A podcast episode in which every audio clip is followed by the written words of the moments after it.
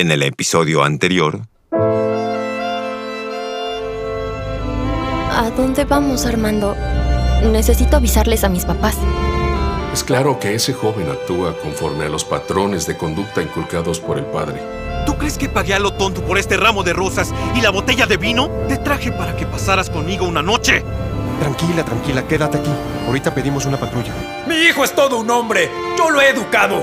De seguro su hija se lo merecía. ¡Pero no a la fuerza! ¡Así no!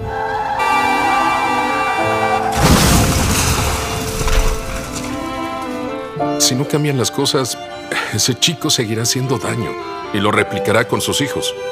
Si tiene varones, serán violentos. Y si son mujercitas, crecerán agachadas. Y la historia se repetirá y se repetirá.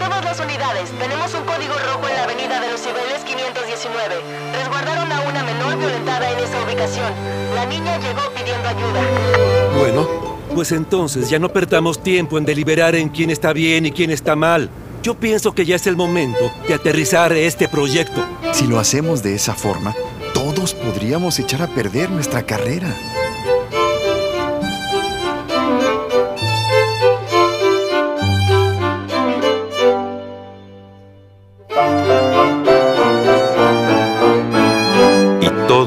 Comienza desde el vientre materno.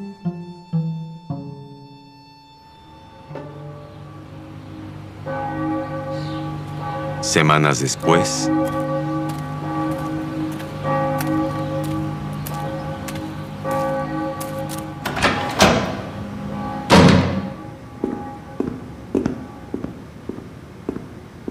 Buenos días, padre Zadkiel. Buenos días, hermana. ¿Ya llegó el señor obispo? No, la reunión con el canciller se retrasó un poco. Ya está por llegar. Bueno, entonces aprovecharé para realizar unas llamadas. Estaré en la vicaría. Por favor, avíseme cuando llegue. Ah, ah, lo olvidaba, hermana. La madre Juana le manda al señor obispo el queso que le gusta. Eh, por favor, pida que lo guarden. Será un gusto, padre. ¿Le mando su café como siempre? Muchas gracias, hermana. Hola. Hola, Sat. Buenos días. Oye, ya tengo armada la secuencia para Blas. Y nada más me falta confirmar con Pepe a qué hora nos vemos. Ay, espérate, que me está marcando Marta, ¿eh? En este instante. ¿Tu amiga, la medium? Sí, sí, justamente es ella, ¿eh? Y te regreso la llamada en dos minutos, ¿va? Está bien. Se retrasó la reunión con el señor obispo. Así que tendré unos 15 minutos libres. Quedó pendiente. Un abrazo. Sí, perfecto, Sam. No tardo, ¿eh? Necesito que se reagende la cita. Algunos pormenores, pero todo salió muy bien. Eh, buenos días, señor obispo. Entendí que tardaría en llegar. Buenos días. Tengo un asunto que me surgió de pronto. Dame 10 minutos y estoy contigo en la vicaría. Eh, será un gusto. Ahí lo espero.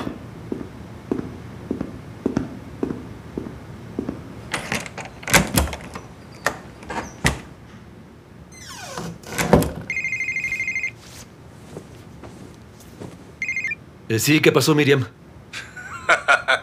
¿Qué pasó, padrecito? Yo no soy Miriam. ¿Quién habla? Usted no me conoce, pero yo a usted sí. ¿Quién es usted? ¿Qué quiere? Ay, padrecito. Pues con la novedad que sabemos que tiene secuestradas dos familias. Y pues... Hay tres menores de edad. ¿Qué piensa hacer con ellos? También sabemos que sus amigos están involucrados. El tal Pepe, que ayudó a sacar a un niño de la cárcel. Dele mis saludos a todos, en especial a Ivo. Oh, no, no puede ser, no puede ser. Dios mío. Miriam. Ay, perdóname, Sam. Es que me entretuve. Llama a un hombre. Sí, ya saben lo de Adrián y lo de Blas. ¡Ay, Dios mío! Salgo en este momento a casa de Ivo. No, no, es que esto no estaba en los planes. Allá te veo, allá te veo, ¿sí? Sí, ahí te veo. el corazón del padre Zadkiel late aceleradamente. Busca las llaves de su auto entre su ropa y sale apresuradamente de la vicaría. Padre, padre, ¿a dónde va? ¿Y la cita con el obispo? Ay, por favor, dígale que tengo una emergencia.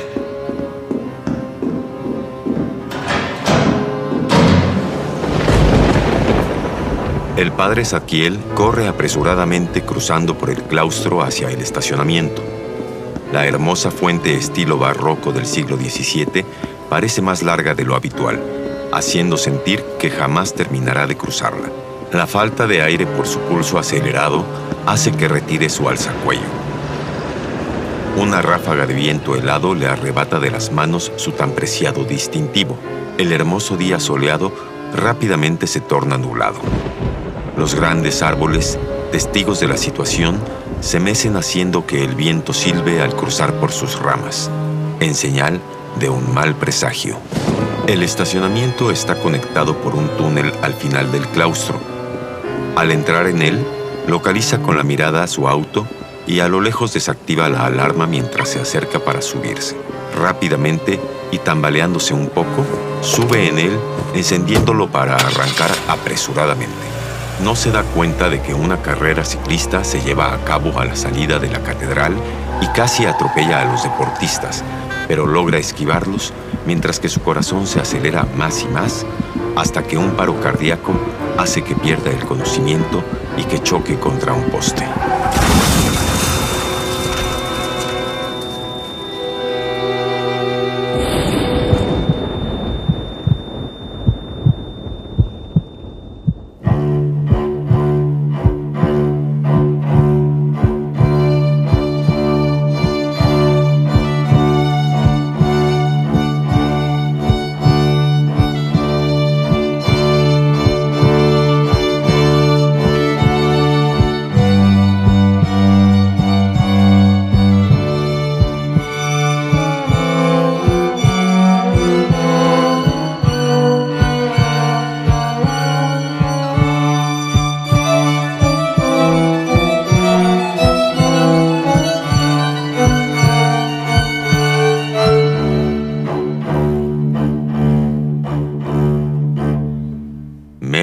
Disección.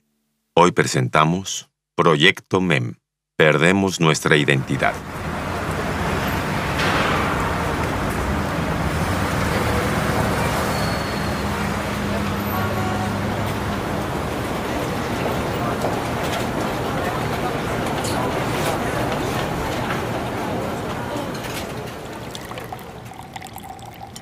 Ayer por la noche Zadkiel envió su propuesta. Deja abro el archivo para escucharlo porque nos mandó su investigación en video y así le vamos adelantando, ¿no? ¿Por qué te la mandó así? Porque tenía una reunión a primera hora con el señor obispo. Ah, ya entiendo. Eh, ¿A qué hora quedaste con Miriam? No he hablado con ella. Ok. Te encargo que le marques en cuanto puedas. Ah, ya abrió el archivo. Pon atención. Sí, sí, ya voy. Hola amigos, ¿cómo están? Yo aquí desde mi oficina trabajando. Mañana tendré un día ajetreado, así que les envío mi trabajo. Todo lo que les leeré es parte de mi sentir. ¿Qué es el ser humano? ¿Qué es el alma? Y el más importante motivo de todo este proyecto. ¿Qué es el amor? ¿Quién es Dios? No se vayan a reír de mí, pero investigué todo cuanto pude para entender qué es este tan preciado sentimiento o ser que mueve masas. Desde la neurociencia, la física cuántica, la metafísica, el yoga, el hinduismo, el budismo y el cristianismo. Científicos e inventores, artistas y filósofos, líderes espirituales. Y al darme a la tarea de documentar cómo estamos hechos los seres humanos, cómo somos creados, descubrí una perfección acompañada de dones, por así decirlo, como es la intuición. Todos somos intuitivos, ¿o no? Sin lugar a dudas. Déjalo proceso. Y que somos energía. Aprendí y entendí mucho de mí leyendo a diferentes escritores. Mas no es un don el amor. Ese, según mis creencias, lo llevamos dentro desde el momento de la concepción. Por esto, es de suma importancia crear la figura jurídica que proteja y fomente altos valores humanos a cada madre con bebé en el útero. Que cada bebé crezca en una atmósfera de respeto y amor. De lo contrario, seguiremos viviendo entre seres humanos carentes de este sentimiento. Ha sido maravillosamente interesante leer las diferentes formas de describir cómo está creado el ser humano para llegar a la conclusión de que todos los estudios coinciden en que somos una creación bella, perfecta, y podemos constatar, gracias a los estudios de Leonardo de Pisa, con la proporción áurea, también llamada la geometría divina, y como dijo Platón cuatro siglos antes de Cristo, Dios algunas veces geometriza. Junto con los escritos de Luca Pacioli, Marco Vitruvio, Tales de Mileto y Hermes Trimegisto, Me han dejado maravillado todo este conjunto de pensadores, científicos, líderes espirituales, religiones, músicos, experiencias y el sentir de seres humanos que he confesado a lo largo de mi vida eclesiástica. Y al encontrarme tan inmerso en todo este torbellino de información, encontré unos escritos que hablan de los orígenes de la humanidad. Según estos textos, eh, fueron escritos por los sumerios y al parecer datan de 7000 años antes de Cristo.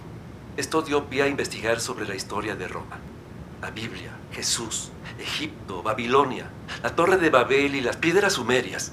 Enlazan a la Atlántida y Lemuria hasta llegar con los nibirianos. No les voy a explicar el papel que tuvieron estos seres según las piedras sumerias, porque parece que la historia es ficción, pero sí haré énfasis en que esas piedras hablan e indican que el amor, el amor, es el Dios todopoderoso. Y entonces tuve una revelación. Si bien puede ser una historia de ficción, la transcripción de las piedras de Sumeria, donde cita a los nibirianos y o está escrita a modo de metáfora, incluyendo algo que no puedo constatar, que efectivamente la transcripción sea genuina y que al parecer es la más antigua descripción del amor, el cual es una energía a la que se le llama Dios Todopoderoso. Y esto no tiene nada que ver con la iglesia y las religiones, ¿eh? Esta sublime energía divina está dentro de cada uno de los seres humanos y es la que logra el cambio. Imagínense. Entiendo que no tengo en mis manos cómo demostrar que todo lo que he leído realmente sucedió, pero sí estoy seguro que dentro de todos estos textos que fueron escritos hace 7000 años antes de Cristo hasta nuestros días, todos, todos, hablan del amor e identifican al amor como Dios. Todo lo que he investigado me indica que debemos ayudar a cada ser humano a que desarrolle su lado espiritual, porque esto es lo que nos llevará a vivir en armonía y comunión con todo ser vivo. El amor, que es el Dios total y absoluto sobre el universo que vive dentro de nosotros y que todos formamos parte de él. Y por bien de todos debemos darle personalidad jurídica e implementarlo con leyes, que éstas reconozcan al ser humano en esencia. Se debe reconocer que el ser humano está formado por cuerpo y alma, no separados. ¿Me explico? Como sucede en la cultura oriental, mientras que en la cultura occidental los separa. Creo que ahí está el error. Desde que las leyes terrenales, porque estas son las que rigen en el mundo, no nos contemplan como deberían hacerlo. El mundo no puede seguir girando con base a leyes materiales, cuando el mismo mundo es natural como los seres humanos. ¿Me explico? Debemos crear la ley que reconozca al ser humano y su esencia en la perfección, con la que se crea desde la concepción y su perfecta formación en el vientre materno. Los que no estarán de acuerdo son los que no ven al ser humano con respeto, no ven su esencia en cuanto a su creación. Toda esta gente será motivo de psicoanálisis para determinar por qué, siendo humanos, no respetan a otro ser humano también nos vamos a enfrentar al libre albedrío en prejuicio de esta idea. Se escucha muy romántico e incluso imposible generar amor en este mundo y para este mundo. Desde el punto de vista de la constitución del ser humano, debemos darle personalidad jurídica al amor. Ponle pausa, ponle pausa. Uy, no se me había ocurrido verlo así. Se nota que Zadkiel sí hizo su trabajo. Sí, yo tampoco lo había visto de esa forma. Lo que he visto como juez es un comportamiento derivado de malos tratos. Pero si logramos que las leyes nos vean como humanos creados de manera perfecta, aunado a la exigencia de inculcar valores hacia la vida que nos dieron, podríamos cambiar la existencia cotidiana de todos. La regla de oro de la humanidad. Trata a los demás como quieras que te traten a ti. Antes de que se me olvide, tengo que platicarte que he pensado en el sistema de arraigo. ok, dime. Por otra parte, he analizado la posibilidad de aplicar la nanotecnología inyectada en el sujeto malhechor, cuya piel se tornará de un color azul. Así la población inmediatamente identificará a esa persona con un expediente criminal. Se escucha bien, Pepe. La tecnología nos puede salvar.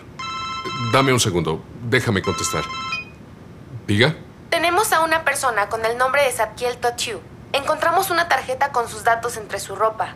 ¿Es usted su familiar? No, pero como si lo fuera. ¿Qué pasó? Él se encuentra en el área de urgencias del Ivo? ¿Qué Hospital pasó? Santos de Gales. Oh, Dios mío. Es de suma importancia que acuda a este nosocomio. Voy inmediatamente. Miriam, ¿Ya te marcó Zadkiel? no, él está en el hospital. ¿En el hospital? ¿Pero qué pasó? Ya voy en camino. Momentos antes,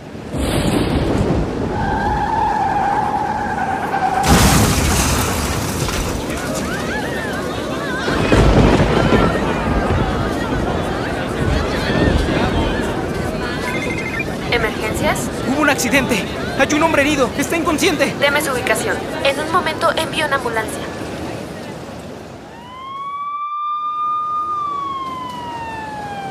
Al cabo de unos minutos llegan los paramédicos, revisan los signos vitales del padre Saquiel y al detectar que no tiene pulso, inmediatamente proceden a efectuar reanimación cardiopulmonar, pero su corazón sigue sin latir. Un socorrista prepara una inyección de adrenalina y al introducirla directamente en el corazón, un suspiro de vida llega a él. Sin perder más tiempo, lo suben a una camilla y comienzan a limpiar la sangre que cubre su rostro. Mientras la ambulancia corre apresuradamente hacia el hospital, revisan sus pupilas y le hacen preguntas de rutina para saber si hubo algún daño cerebral. Al llegar al hospital, los camilleros lo ingresan al área de urgencias. De manera veloz, dos enfermeras cortan su pantalón. El médico de guardia revisa la hinchazón de su muslo izquierdo. Aparentemente es fractura de fémur. Pide de inmediato a los camilleros que lo lleven a rayos X para confirmar el diagnóstico. Con lágrimas en los ojos y visiblemente desorientado, el padre Zadkiel logra calmarse y al cerrar los ojos ve toda su vida pasar frente a él. Afortunadamente, la fractura no fue expuesta y facilita la programación de la cirugía para dentro de dos horas. De inmediato lo llevan a una habitación para alistarlo. La enfermera introduce un catéter en el brazo para suministrarle fluidos y calmantes. La enfermera abandona la habitación. Su cuerpo poco a poco se va relajando mientras cierra los ojos. De pronto, se da cuenta de que parado frente a él se encuentra un hombre alto, de cuerpo atlético, que viste una playera roja con rayas blancas y jeans, pero no tiene rostro. Asustado, Zadkiel observa a esa figura que lentamente camina rodeando su cama. Lo mira y con los ojos bien abiertos, sin decir ninguna palabra, lo reconoce. Ese hombre era en vida su hermano Roberto, quien murió nueve años atrás. Cuando esa figura espectral se sienta junto a él, Zadkiel siente una enorme paz infinita.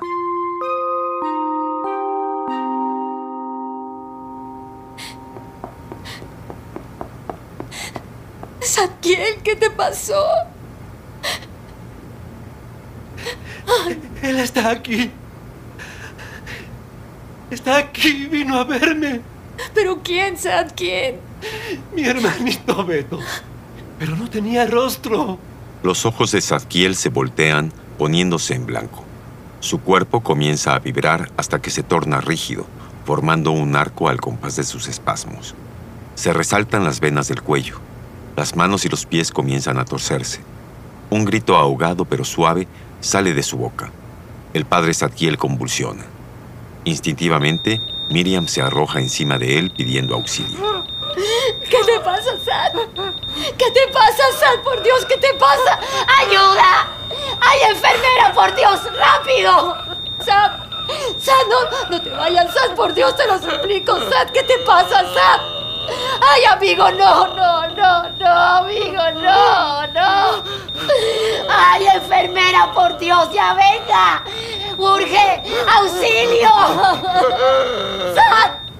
Las enfermeras y los médicos que están cerca escuchan los gritos y desesperados corren para saber qué está sucediendo. Una de las enfermeras toma a Miriam por los hombros y la saca a la fuerza, mientras le advierte que no puede permanecer con su amigo porque podría interferir en el procedimiento.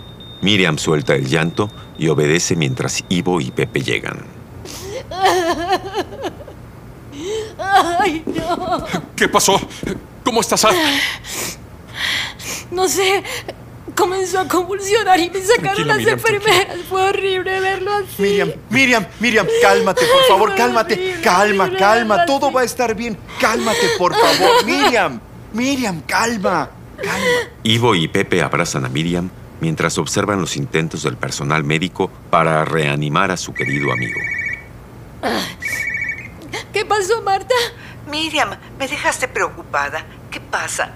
¿Cómo está tu amigo? Muy mal, amiga, muy mal. Muy mal, amiga.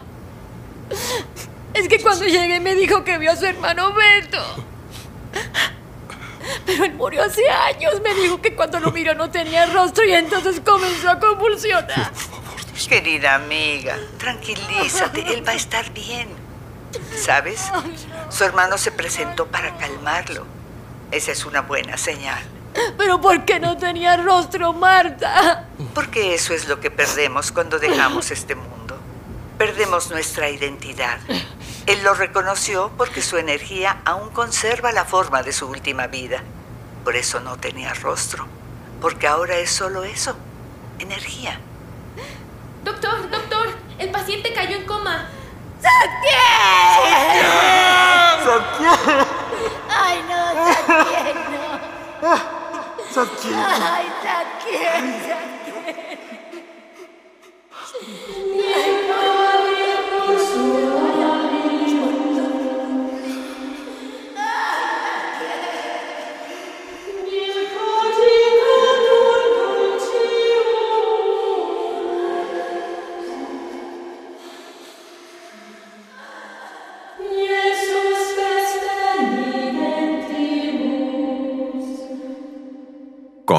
no hará.